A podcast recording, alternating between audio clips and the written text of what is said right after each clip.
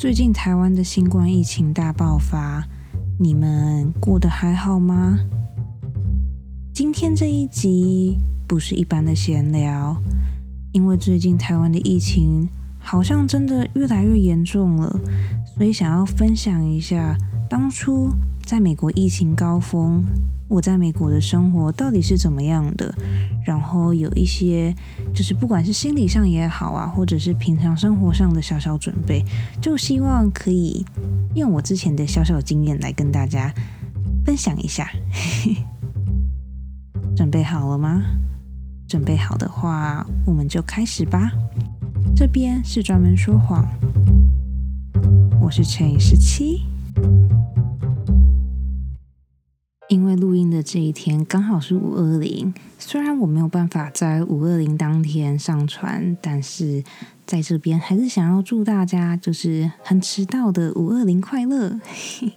希望在未来的日子里，不管是在五二零当天，或者是在其他很平凡的日子，都希望你们都可以被不管是你们所爱，或者是爱你们的人环绕着，然后也希望大家要。勇敢跟及时的对你们所爱的人表达出你们的爱意，不管是用说的也好，或者是用行动表示，都希望你们可以把握当下，然后把你们的爱对对方大声的说出来，就像我现在这样子。好啦，前面的闲聊结束了，我们就切到今天的主题吧。前几天在 FB 一个专门为 Podcaster。就是创立的群组里面，我就看到有一个串联，非常非常的有趣。它是由奔山野狼的主持人发起的，然后他的这个串联的提案就是 #hashtag 海湾疫情前辈的一个串联活动。然后这个活动主要就是想要呃让海外的创作者啊，不管是不管是在世界上哪一个。角落就是希望大家可以做一集，跟在台湾的大家分享，就是当初在海外疫情比较严重的时候，大家都是怎么样有效的，就是防治疫情的扩散啊，或者是大家心理上面的状态是怎么样啊？不管是呃，你可能出去都有带干洗手，或者是你可能很有效率的囤了足够的食物，就是希望。海外的 podcaster 可以跟大家分享一下这种小小的经验。然后，因为最近台湾的疫情就是有好像越来越严重的趋势，所以我看到这一个串联提案的时候，我就非常非常开心，然后也非常非常的想加入，所以我就录了今天这一集。有听我节目一阵子的人都会知道，现在的我是在美国加州旧金山湾区溪谷这边生活，然后。呃，在疫情当初刚爆发的时候，其实戏骨这边是非常非常严重的。可能是因为刚好戏骨的亚洲人比较多吧，就是比较多会说中文的人，他们就有透过不管是社交媒体也好啊，或者是嗯新闻上，他们就是有提前意识到，就是哦，好像有一个很严重的传染病正在大陆武汉那边就是爆发开来。所以当初在美国疫情还没有爆发的时候，其实美国这边就已经买不到任何的口罩、跟干洗手，还有手套，就是所有那些防护用品都是买不到的。那个时候我有看到新闻，但是我一直觉得说，哦，就是你知道传传染病其实是到处都会有的，所以我其实也没有特别的放在心上。是直到二月初有一天，我朋友来我家，他就看到我就是还是很正常的生活着，他就跟我讲说。你现在都没有一点防疫的意识嘛？就是你的口罩、你的干洗手呢？他就是很认真的质问我。然后那个时候我就想说，应该还好吧？就是有那么严重吗？而且感觉目前好像都还是在亚洲啊，就是有可能是区域性的，所以我就没有放在心上。我那个时候我真的没有太在意。是后来我朋友就是耳提面命的跟我讲说，你至少去囤一瓶干净手，你至少去买一盒口罩，就是我不会骗你，你真的要去买。然后我就想说，好吧，就是你知道，如果大家都买，那这样我是不是也应该去买一下，就是预防万一之类的。然后我就去买了，殊不知，就像我朋友说的那样子，不管我去到哪里，我都买不到任何的口罩跟干洗手。口罩在美国是一个多么多么就是不受欢迎的产品，但是我去了所有我附近所有的药局跟各大就是百货商城啊、百货商店啊，这个我全部都买不到。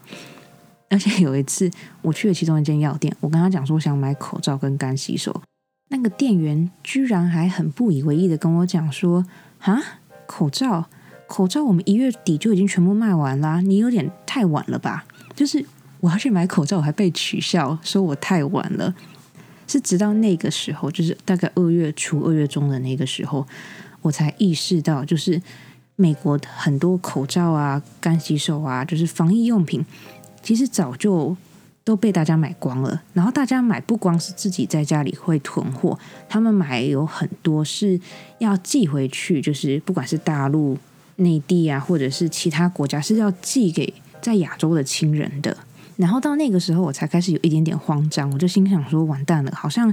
只有我就是反应还不够快。”所以那个时候，我就开始疯狂的寻找，就是要怎么买口罩啊，怎么买干洗手啊，什么什么之类的。就这样子，事情到了二月中，那个时候美国的疫情已经有一点点开始，就是有点就是小小有点苗头了。然后我觉得很幸运的事情是。我现在所在的这间公司，他们是一个非常非常灵敏的公司，所以当他们一听到就是在大陆那边有一个非常严重的传染病的时候，他们就很紧急的买了四箱还有五箱的 N 九五口罩，就是放在公司，让所有会搭。大众交通运输工具上下班的同事来领取，然后同时公司也放了很多干洗手啊，不管是大瓶的也好，还是小瓶的也好，他们都会把它放在前台，就是有需要的人就可以去拿。所以我就很幸运的从公司那边拿到一点点口罩跟干洗手，就想说预防万一，以防不时之需这样子。然后后来就像大家所说的，大家所知道的那样子，美国就在一瞬间。突然变成了全世界 疫情最严重的国家，公司也很理所当然的在二月底三月初的那个时候宣布，大家都要开始在家办公。在家办公开始以后，我其实就有一点点开始觉得害怕，因为那个时候我是自己一个人住的，平常也都是在公司吃饭或者是买外卖，所以我家其实没有太多的存货。我就想说，好，不可以，因为我接下来。几乎都不能出门了，应该讲说也不应该出门了，所以我就想说，好，那我就要去囤一点粮食啊，不管是泡面也好，还是米也好，就是我都应该去买一点。然后那个时候，我就开车去我们家附近最近最近的韩国超市。那间韩国超市平常就是就是正常，就是一间比较有人气的韩国超市。就我开到那间韩国超市以后，我才发现，我现在进去那间韩国超市，我必须要排队。而且那个排队的人龙是足够把那一间韩国超市的外围围一圈都还有剩的那种地步。那个时候我就想说，就是好，果然是亚洲人都比较有一点点警觉之心，所以我就老老实实的排了一个半小时的队。我排了一个半小时才进去那间店里面。重点是我进去那间商店以后，那间商店里面几乎是空的。平常摆满泡面的货架跟摆满泡面的那个桌子上面，全部都是空的，就是空到一个让我觉得这间店好像明天要倒闭的程度。不管是米啊、白面条啊、泡面啊，然后冷藏冷冻的食物，那边几乎都被搬空了。那个时候我就觉得非常非常的害怕，因为一般的商店是不可能这么空的，但是它就这么空的出现了在我的眼前。然后就想说好不行，所以我就马上离开了那间韩国商店，马上去我们家附近最近的 Costco。我想说，我进去 Costco，我总是可以买到一点东西吧？你知道 Costco 这么大，然后它又是一个仓库，就是你知道，至少我可以买那种什么三十公斤的米啊，然后买一箱的午餐肉啊，买二十罐罐头玉米啊之类的。我错了，Costco 也要排队。我在 Costco 又排了四十五分钟，才好不容易进去那间店里面。进去店里面以后，我发现米啊、卫生纸、罐头食品几乎都没了。我人生没有看过 Costco 这么空过。如果有兴趣的人，可以去我的 IG 或是 FB，就是因为那时候我拍一张照片，因为我真的觉得真的太扯了，我没有办法想象 Costco 可以这么的空，所以我那时候就拍了很多张照片。如果你们有兴趣的话，你们可以去下面资讯栏连接那边去我的 IG 或者 FB 看当时的照片。反正就是在那一个瞬间，我才意识到我有多么的后知后觉。然后后来我就跟着朋友一起团购了一些米，虽然说是平常售价的两到三倍，但是我还是为了生存，还是买了两包大概五公斤，是一包五公斤的米，所以我总共有十公斤的白米，然后有两包白面条，然后我还买了。我人生从来没有想过我会买一公斤的沙茶酱，但是我买了一公斤的沙茶酱。就这样子，我开始了在我那小小的一人房里面的独居生活。一开始我其实还蛮享受这种生活的，虽然说就是不能出去，好像有一点点孤单，但是。我可以就是每天在家里就是办公啊，然后也不需要打扮，也不需要出去外面塞车，然后也不需要花钱加油，就是那个时候我真的觉得一切都很美好。但是，但是，在事情经过一个月之后，就大概我们现在在三月底、四月初的那个时候吧，我就开始觉得。好像很不对劲哎，就是为什么每天数字一直在升高，而且为什么我好像看不到这件事情的结果，就是我看不到这件事情的尽头，然后我就开始很慌张，然后在这个时候我才就是意识到说，人真的是群居动物，因为你要是一直把自己关在一个房间、关在一个空间里面的话，我本来以为我可以过得很好，但是我发现好像真的不是这样子，所以在这边就是。Change 时期的防疫 Tip Number One，就是当你真的觉得很孤单，或是觉得很慌张、很恐慌的时候，一定要马上打电话，不管是给家人也好，还是给你身边的朋友也好，就是打电话跟别人聊聊天，真的可以对你当下的心情，就是做起到一个舒缓的作用。我知道有很多人可能会觉得说，哦，还要打电话好麻烦，然后可以传 Line 给他就好了吗？不行。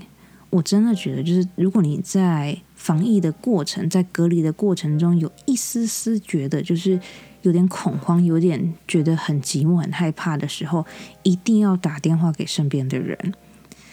我到那个时候才发现，就是有办法听到一个人的声音是一件多么幸福的事情。虽然说你可以就是每天看剧啊、看动漫啊，或者你知道看 YouTube 影片之类的，但是当你可以跟一个普通人，然后有一个一来一往的交流的时候，那个感觉真的是完全不一样的。所以，如果你现在刚好是在隔离，或者是你现在因为呃封城的情况，所以你必须要长期待在家里面，然后如果你觉得会可能很恐慌啊，或者会觉得好像很害怕，或突然觉得说你好像不知道该怎么办，拜托你一定要打电话跟你身边的朋友。不管你是跟他聊屁话也好啊，还是聊就是有的没有东西都好，我觉得只要可以跟一个活生生的人 有那种一来一回的对话的话，对你的心情上来说是有一定的帮助的。所以这个就是我的防疫 tip number one。好，我们继续接下来的故事。就这样子，我在我们家关了。大概一个月、一个月半的时候，然后因为那一阵子刚好又是加州山火，就是整个天空都是橘色的那一段时间，所以就是就算你想出去，你也没有办法出去的时候。那个时候，因为我真的就是有一点点就是恐慌，我从来没有想过我会这么想要出门过，所以那个时候我就开始跟我朋友讨论，然后我们两个就决定，就是我们两个要彼此去对方家住两个礼拜。就是我去他家住两个礼拜，然后他来我家住两个礼拜。就是因为我们两个都是一个人住嘛，然后又住的没有很远，所以就想说两个人在一起至少可以比较好陪伴啊。然后你也比较不会无聊，然后有很多事情都可以互相帮忙这样子。我到现在我都还是很感谢我的那个朋友，因为如果没有他的话，我真的觉得我一定会发疯。自己一个人待在一个空间里面，真的是太痛苦了。每天不是工作就是看剧，然后要不然就是煮饭，就每天真的就是这一就是这三件事情。然后这三件事情就算了，你每天还要吃的就是我的手艺不是很好，但煮出来的东西就觉得说哦，好烦哦，好想要出门哦。所以在这边 是成语时期的防疫 tip number two，就是如果你真的很想要吃好吃的东西的话，it's okay to 叫外卖。就是有的时候虽然说叫外卖有点贵，但是。当你吃到好吃的食物的时候，你的心情是真的会变好的。所以，如果你真的在家里觉得待得很烦了，然后你真的已经吃腻了，就是白面条拌沙沙酱的话，适时的叫外卖，适时的点饮料、点奶茶是有帮助的哦。然后在这边，我想要就是小小的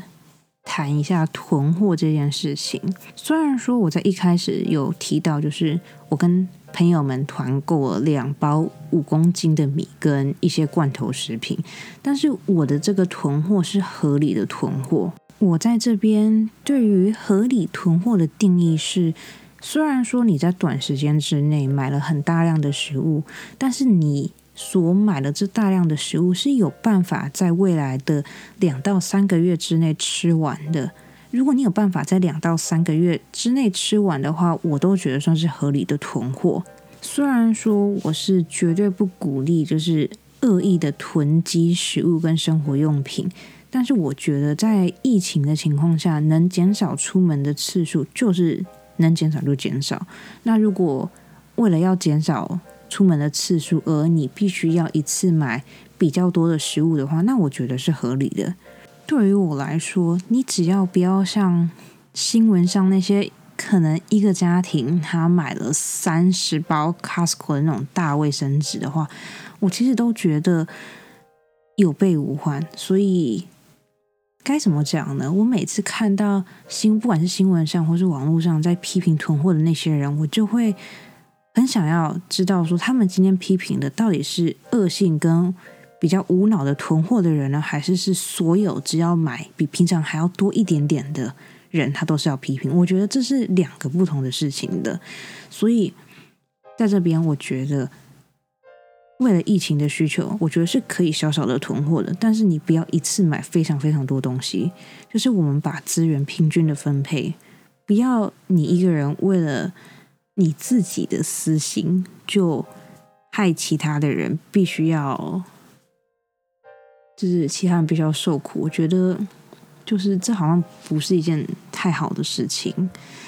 所以就是乘以十七防疫 tip number three，虽然囤货是一件很不好的事情，但是合理的囤货是必须的。然后在接下来的故事，大家都都知道啦，就是。我从四月中开始跟，就是开始会上补去朋友家住，然后朋友会来我们家住，然后就这样子持续的大概两到三个月，就是大概七月底的时候，我就决定说好，就是我觉得一个人住在戏谷真的是太不合理了，所以我就提前跟房东解约，然后就顺理成章的搬回家住。搬回家住其实对我来说是一件。非常非常痛苦，但是必须要做的决定。那个时候的我是一个非常非常需要自由的人，就是我觉得啊，回到家就是好痛苦哦，就是我没有办法随心所欲的做我想要做的事情，吃我想要吃的食物。但是真正搬回家以后，我才发现啊，就是我好像真的已经很久很久没有这么长时间的跟家人相处了。然后，虽然我一直觉得好像住在家里面就会有很多的限制啊，或是有很多就是咩咩角角我需要去遵守的，但你现在疫情这么严重，你也不会出去啊，对不对？所以，与其在外面就是死撑着，倒不如搬回家住一段时间，享受一下跟家人在一起的时光。这就是乘以十七的防疫 tip number four。当你一个人在外面觉得很辛苦、很辛苦的时候，你其实也可以搬回家，跟家人、跟父母、跟兄弟姐妹、跟爷爷奶奶、跟外公外婆，就是所有你，就是不管是谁，你其实都可以搬回家跟家人一起住，而且我相信家人一定都会敞开他的胸怀，敞开他的怀抱，欢迎你回去的。而且搬回家以后，有一个非常非常就是值得大推大推的事情，就是你不用付任何的钱。我搬回家之后才知道，当你住在家里面，你可以多省钱。以前我一个人在外面的时候啊，我一个月要付。就是大概是我每个月薪水的三分之一来当房租，然后还要付水电、瓦斯、网路、垃圾费，然后还有车子的维修费、加油，然后还要买食物，因为要吃饭嘛，就是要买食物啊，然后就是很多很多的钱都必须要自己去付。可是当你搬回家之后，你从此不用再担心房租、水电的问题。而且你也不用担心你晚餐要吃什么，因为你爸妈会把晚餐准备的非常非常的好。搬回家之后，我才发现说，哇，就是你知道，原来有这么多人想要住在家里面是这个原因啊。就是我觉得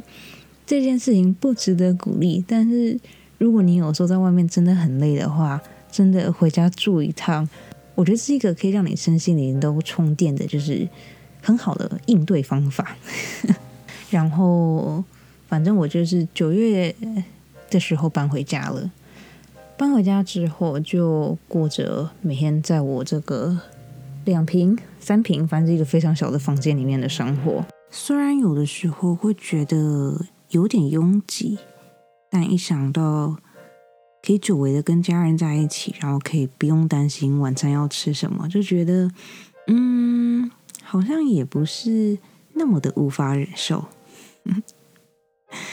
然后，前雨时期的防疫 tip number five，也就是最后一条的小贴士、小提醒，就是当你在家里真的很无聊的时候，我真的建议大家可以去寻找，或者去开始做一些你之前想做但是一直没有机会去做，或者是你从来没有想过，但是你突然觉得好像可以去尝试的事情。会这么说，是因为专门说谎这个频道就刚好是在疫情的期间诞生的。那个时候，我的生活不是工作就是煮饭。然后，因为我的朋友已经决定要搬回去台湾了，所以到后来，就是我在我住的那个地方，其实也没有多少朋友可以聊天，可以就是互彼此互相照顾了。然后那个时候，我的一个在台湾的朋友就突然跟我讲说，他想要开始做 podcast，问我想不想要跟他一起。接下来的故事就是，如果你们有听过专门说谎最早期、最早期的那个预告的话，你们大概就会知道，就是我那个朋友问我说要不要做 podcast，然后那个时候我对 podcast 还不是很熟悉，那我就觉得说好吧，反正我在家里闲着也是闲着，所以我就开始跟他一起做了。但是，就是我们连一集都还没有生出来，那个朋友就开始搞消失啊，然后就几乎没有对于我们的那个 idea 或者想法做出任何的贡献。然后，身为一个就是非常非常该怎么讲呢？可能是因为工作的关系吧，我是一个觉得，当你有一个计划，你就一定要去执行。然后，如果你没有办法在我们之前讲好的。时间之内把你该做的事情做完的话，我就会觉得很烦躁。所以我那个朋友就是这样会让我很烦躁那种人。然后我就想说，好吧，就是你知道，我也不需要你，反正你也不是说有做过 podcast 的经验，然后我也没有做过 podcast 的经验。那如果你是这么一个不靠谱的队友，这样子猪队友的话，那我就靠我自己好了。然后我就开始一步一步的，就是慢慢的摸索啊。从一开始用 Apple 手机里面附的那个 耳机加上麦克风开始录音，到现在就是开始知道要怎么样剪辑，然后开始知道就是要怎么样调声音，然后到内容啊，到说话的语气，到怎么断句，就是很多东西都是慢慢慢慢的学会的。其实我从来没有想过专门说话可以做这么久。但可能就因为刚好是疫情期间吧，就是自己突然多了很多时间，把原本拿去在路上塞车的时间啊，原本就是要出去外面跟朋友应酬的时间啊，就所有那种多余的时间，全部都拿来做研究，就是不管是做你自己喜欢的东西也好，或者是去做你想要去尝试但是一直不敢去尝试的东西也好，我觉得对于未来的你来说，这都是一个很棒很棒的投资。也许你可能会觉得说啊，就是因为现在疫情期间啊，然后我也。缺这个设备，缺那个设备，我没有办法开始，或是我没有办法去用最理想的方式去开始这项活动。但是我觉得这都不是理由，因为只要你想做，不管是在什么样的条件下，你都可以做的。所以，呃，对，我再给个另外一个，我再给另外一个例子好了。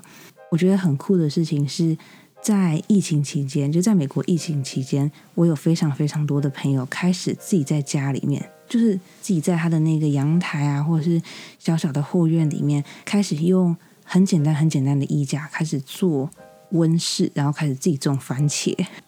我其实也不知道为什么大家都在种番茄，但是就是我很多朋友不知道为什么就刚好。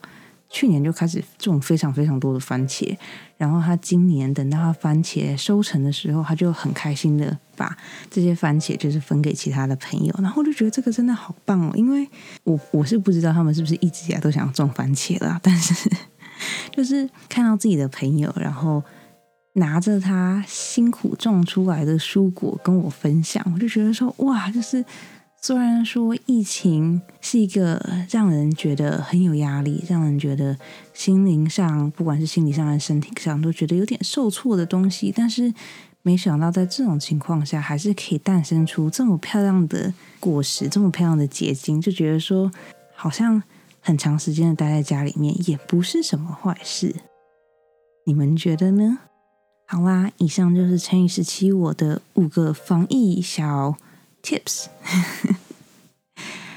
嗯，其实，在打这一集内容的草稿的时候，我其实就一直在想，就是到底要讲什么会比较好？因为对我来说，我觉得讲说防疫啊，或者讲说你要怎么样应对、怎么样调试自己心理，这都是一个很沉重、很沉重的话题。很多时候，就算我觉得是对的，但是。我觉得是对的的东西，并不一定适用在所有的人的身上。就像我刚刚讲的，以囤货这件事情来讲好了，很多人不管在网络上或在新闻上，都会大肆批评囤货这件事情。但是，我觉得如果囤货可以为你或是你的家人带来一定的安全感的话，我觉得合理的囤货是正常，是 OK 的。就是我并没有想要。鼓励，或者是我也没有想要诋毁囤货这件事情，所以我就觉得，与其说就是你出去的时候就是快去快回啊，或者是你从外面回到家一定要马上洗手，马上把身上的衣服换掉，就与其讲这种就是大家都已经知道的事情，倒不如讲一些就是比较温馨，就是比较对我来说啦，我觉得是比较。贴近平常人的生活的这种小经验，我觉得应该会比较好吧。不知道哎，因为对我来说，我觉得当我在听 podcast 的时候，我其实并不会想要，我其实并不会想要听到就是别人对我说教或是什么的。我觉得比起说教，我更喜欢听故事，然后从别人的故事里面自己。就是发现一些好像也可以利用在自己生活上面的东西，所以就在这样子的情况下，就决定了今天的这个主题跟今天的内容。不知道你还喜欢吗？然后在今天节目的最后，我平常都会做一个感言，但是我想要今天先把这一段先加进去。你现在听到的是这一次 Hashtag。海外疫情前辈的防疫串联，这是我们旅外的台湾人在过去一年所得到的生活经验。因为我们体验疫情的时间比台湾还要前面，因此我们希望把过去所体验到的、所感受到的这种经验分享给所有在台湾的大家。在接下来，大家会一起度过一个。比较特别的日子，你的生活多少会受到影响，你所了解到的日常可能也不再那么的日常。但是希望大家不要害怕，因为我们都已经度过了，台湾一定也可以的。在过去的一年，在海外的华人得到了很多在台湾的大家的帮助，所以这一次换我们来协助你度过难关了。我觉得啊，防疫并不是像短跑那样的短期的冲刺，而是像马拉松一样，你必须要好好的跑，然后坚持跟不断的努力。我们在这个时候最需要的不是爆发力，而是耐心。和坚持，让我们一起加油！台湾加油！想要听到更多关于防疫相关节目的朋友，也可以在网络上搜寻 #hashtag 海外疫情前辈，让更多旅外的人们分享更多实用并且重要的资讯给你。如果有兴趣的话，我会把 #hashtag 海外疫情前辈。嗯，这几个字打在下面的资讯栏里面。然后，如果你有兴趣的话，欢迎你们去点击连接，然后去听听看其他人的分享。今天在节目的最后的最后，想要跟大家说，就是不管发生什么事情，不管你有多么的害怕，你都一定要记得，如果我都撑过来了，你们一定也可以的。如果你真的觉得非常非常的难过，或是你真的很想要找一个人聊天的话，欢迎你去我的 IG 或是 FB Professional Liar 点 X 十七，你们可以去那边私讯给我，或者是如果你们现在刚好在 Mixer Box 上面收听的话，也欢迎你在这一集的留言区那边留言给我。虽然说我最近因为工作。非常非常非常的忙碌，但是我还是会回的。在节目的最后，让我小小抱怨一下我现在的工作吧。我过去这个礼拜，可能是我从开始专门说谎到现在第一次，就是一整个礼拜完全没有发任何，不管是 IG 线动啊，或者是就是听众的留言，我都。回的非常非常的慢，这好像是我真的第一次这么这么的慢回。之前不管再怎么忙，我都会很严厉的要求自己，就是一定要在二十四小时之内回复大家的，不管是留言也好啊，或是大家的信件，我都希望自己可以在二十四小时之内回复。但这个礼拜真的是太像地狱了，我真的抽不出任何的时间，所以不好意思，但是。我应该快要忙完了，应该可能吧。啊，我也不知道，反正我过去这个礼拜真的是每一天都是从早上八点工作到凌晨两点的状态。虽然说能够努力的工作是一件很幸福的事情，但嗯，如果可以的话，还是希望自己可以有多一点点时间呢。好啊。嗯，不管你现在是在台湾，或者是在世界上的其他国家，世界上的某一个角落，我都希望你们可以好好的注重自己的身体健康，好好的注重防疫。如果可以宅在家里面的话，就努力的宅在家里面吧。然后，如果你真的觉得很烦、很烦、很烦的话，欢迎你留言给我，写信给我，私信我。都可以。然后，如果你觉得还要打字什么的太麻烦的话，推荐你们就是做我之前做的事情，就是买一杯奶茶，然后一整个下午就都躺在沙发上或躺在舒服的椅子上，然后就追剧，追剧追一整天，追一个下午。我以前真的是，我觉得我那个真的是我人生中的高峰，就是我可以一整天就喝那杯奶茶。虽然说奶茶。的杯子上面都会写说建议就是在两个小时之内吃完或是喝完，但我有一个很特殊的才能，就是我可以把一样很小很小的东西吃非常非常的久。最近这个就是吃很慢的情况好像有越来越严重，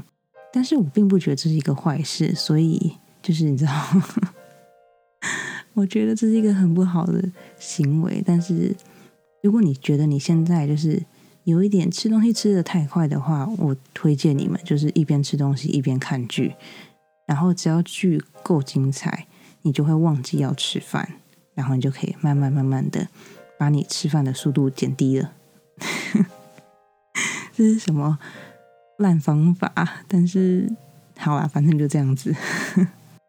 哦，对了，忘记跟大家讲了，就是我找到新家了。诶，这集这个事情我在上个礼拜更新过吗？忘记了。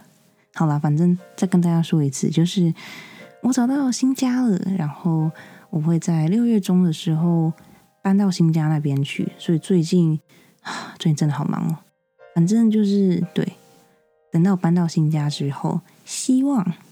你知道，希望 我可以开始有时间做，呃，不管是拍影片也好啊，或者是做更多专门说谎的节目给大家。希望啦，就是你知道，当你自己一个人的时候，你就可以开始有更多的时间来去做调配，所以。希望我搬家之后可以有更多的时间，然后分享给大家更多的故事。好了，就是莫名其妙又废话太久了。反正，嗯，这边是专门说谎。我是陈十七，我们下个礼拜见喽晚安。